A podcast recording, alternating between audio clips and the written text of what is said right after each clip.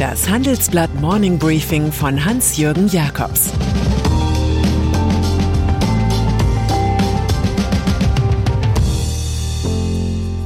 Guten Morgen allerseits. Heute ist Dienstag, der 9. November, und das sind unsere Themen. Der Links-Rechts-Kniff der SPD. Bundesbank ist uns lieb, aber auch teuer. Das Patt der Wirtschaftsweisen. SPD-Doppelspitze. Man ist ziemlich geplättet, wenn man sich die Liste der SPD-Vorsitzenden anschaut. Sicher, August Bebel, Friedrich Ebert, Willy Brandt, Hans-Jochen Vogel, alles große Namen. Aber nach 1990, da standen bisher 19 Personen an der Spitze. Nun wird bald der 20. Chef berufen. Er wird der jüngste Chef aller Zeiten der ältesten Partei Europas sein. Der 43-jährige Generalsekretär Lars Klingbeil profitiert von seinem späten Wahlkampferfolg. Als die SPD bei 15 Prozent dümpelte, hätten ihn einige am liebsten in die Wüste Gobi gejagt. Aber der gewinnende Politprofi hat die Krise genauso durchgestanden wie den Wandel vom Kriegsdienstverweigerer zum Wehrpolitiker oder vom Mitglied der parlamentarischen Linken zum rechten Seeheimer Kreis. Nun soll Klingbeil als Countervailing Power zur linken Co-Chefin Saskia Esken wirken. Natürlich im Dienst von Wahlsieger Olaf Scholz. Es lägen große Umbrüche vor uns, sagt der für die SPD-Doppelspitze nominierte Klingbeil. Seine Partei müsse Ansprechpartner der Menschen sein. In der Causa Corona bedeutet das via SPD-Grüne-FDP-Koalition kostenlose Tests sowie 3G für die Arbeit. Fürs neue Amt kann Klingbeil ja noch ein wenig bei Bebel nachlesen. Lobt dich der Gegner, dann ist das bedenklich. Schimpft er, dann bist du in der Regel auf dem richtigen Weg. Umbau der Bundesbankzentrale.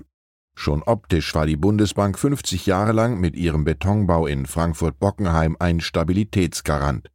Dem architektonischen Brutalismus entsprach geldpolitischer Rigorismus. Nun aber hört mein Kollege Jan Malin, dass die Sanierung über 1,3 Milliarden Euro kosten wird, also mehr als der Neubau der Europäischen Zentralbank vor sieben Jahren. Die Bundesbank erklärt, die Anforderungen an öffentliche Bauprojekte hätten sich substanziell verändert. Baukosten und Rohstoffpreise seien gestiegen.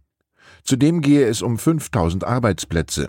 Bei der Europäischen Zentralbank waren es nur knapp 3000. Man kann nur hoffen, dass Bauleiter Guido Müller bei diesem Projekt besser arbeitet als beim alten Arbeitgeber Bundesnachrichtendienst.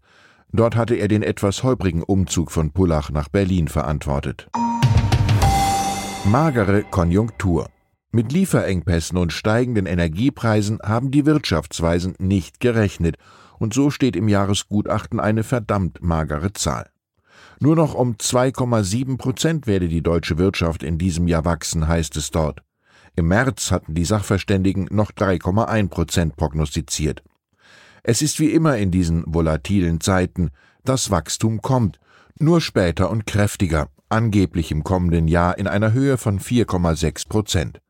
In der Frage, ob staatliche Investitionen außerhalb des Haushalts finanziert werden können, leistet sich das Gremium ein Patt. Volker Wieland und Veronika Grimm sind dagegen, Monika Schnitzer und Achim Truger sind dafür. So etwas gab es bei den Weisen nie. Aber es ist ja auch noch nie vorgekommen, dass sich Regierungsparteien nicht auf ein fünftes Mitglied einigen konnten. Dann hätte es drei zu zwei gestanden. Wofür auch immer. Flüchtlinge in Weißrussland. Wer Geopolitik mit anderen Mitteln betreiben will, kann in sozialen Medien desinformieren, semi-dubiose Parteien finanzieren oder einen eigenen Internet-Propagandasender betreiben. Besonders perfide ist aber, was Belarus an der Ostgrenze der EU praktiziert, nämlich eine organisierte Massenflüchtlingsbewegung. Machthaber Alexander Lukaschenko betätigt sich quasi als Schleuser. Viele Migranten sind aus Damaskus und Istanbul via Moskau nach Belarus gekommen. An der Grenze zu Polen harren derzeit hunderte Menschen aus. Manche versuchen, die Stacheldrähte an der polnisch-belarussischen Grenze zu zerschneiden. Polen zog Truppen zusammen und schickte Menschen, die den Übertritt schafften, wieder zurück. In dieser Region verliert die Menschlichkeit haushoch. Im Übrigen hat Evan Neumann, einer der Trump-Anhänger, die am 6. Januar das US-Kapitol stürmten, gerade Asyl in Belarus beantragt. Siemens-Chef warnt vor Spaltung. Seit kurzem ist Siemens CEO Roland Busch auch Chef des Asien-Pazifik-Ausschusses der deutschen Wirtschaft. Die Position hat er von Vorgänger Joe Käser übernommen. Busch wünscht sich im Handelsblatt-Interview eine rasche Ratifizierung des Investitionsabkommens zwischen der Europäischen Union und China. An vielen Stellen erlebe man eher weniger als mehr Kooperation, sagt der 56-jährige Manager über sein Programm. Umso wichtiger sei es, jetzt den Dialog zu suchen und zu stärken. Wir als Europäer müssen unser ganzes Gewicht in die Waagschale werfen, um in der Asien-Pazifik-Region neue Blöcke und neue Trennlinien zu verhindern, so der Siemens-Chef. Außerdem sollte die Europäische Union ihre eigene Agenda setzen, damit sie nicht zum Spielball zwischen China und den USA werde. Wichtig seien neue politische Schwerpunkte, zum Beispiel bei Wasserstoff, Halbleitern, künstlicher Intelligenz, Internet der Dinge, Industrie 4.0 oder Quantencomputern. Dort dürfen wir nicht in technologische Abhängigkeiten geraten, warnt Bush denn die Wiederaufbauprogramme und der europäische Green Deal würden einen starken Impuls für Zukunftsinnovationen geben. Wir müssen nun in eine strategische Koordination zwischen Industrie, Klima, Wettbewerbs- und Forschungspolitik starten, sagt der Siemens-Chef. Und dann ist da noch Elon Musk. Der Tesla-Chef will seine Shownummer vom Aktienverkauf durchziehen.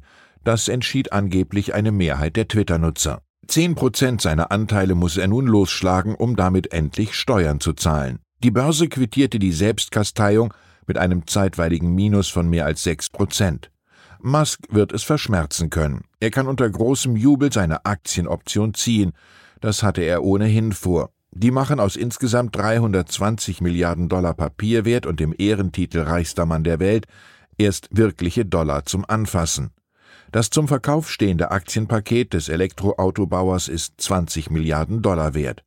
Da erscheinen 5 Milliarden Steuern verkraftbar. Fazit: Elon Musk hat sich sowohl Geld als auch seine Reputation gesichert. Ich wünsche Ihnen einen einträglichen Tag. Es grüßt Sie herzlich Ihr Hans-Jürgen Jakobs.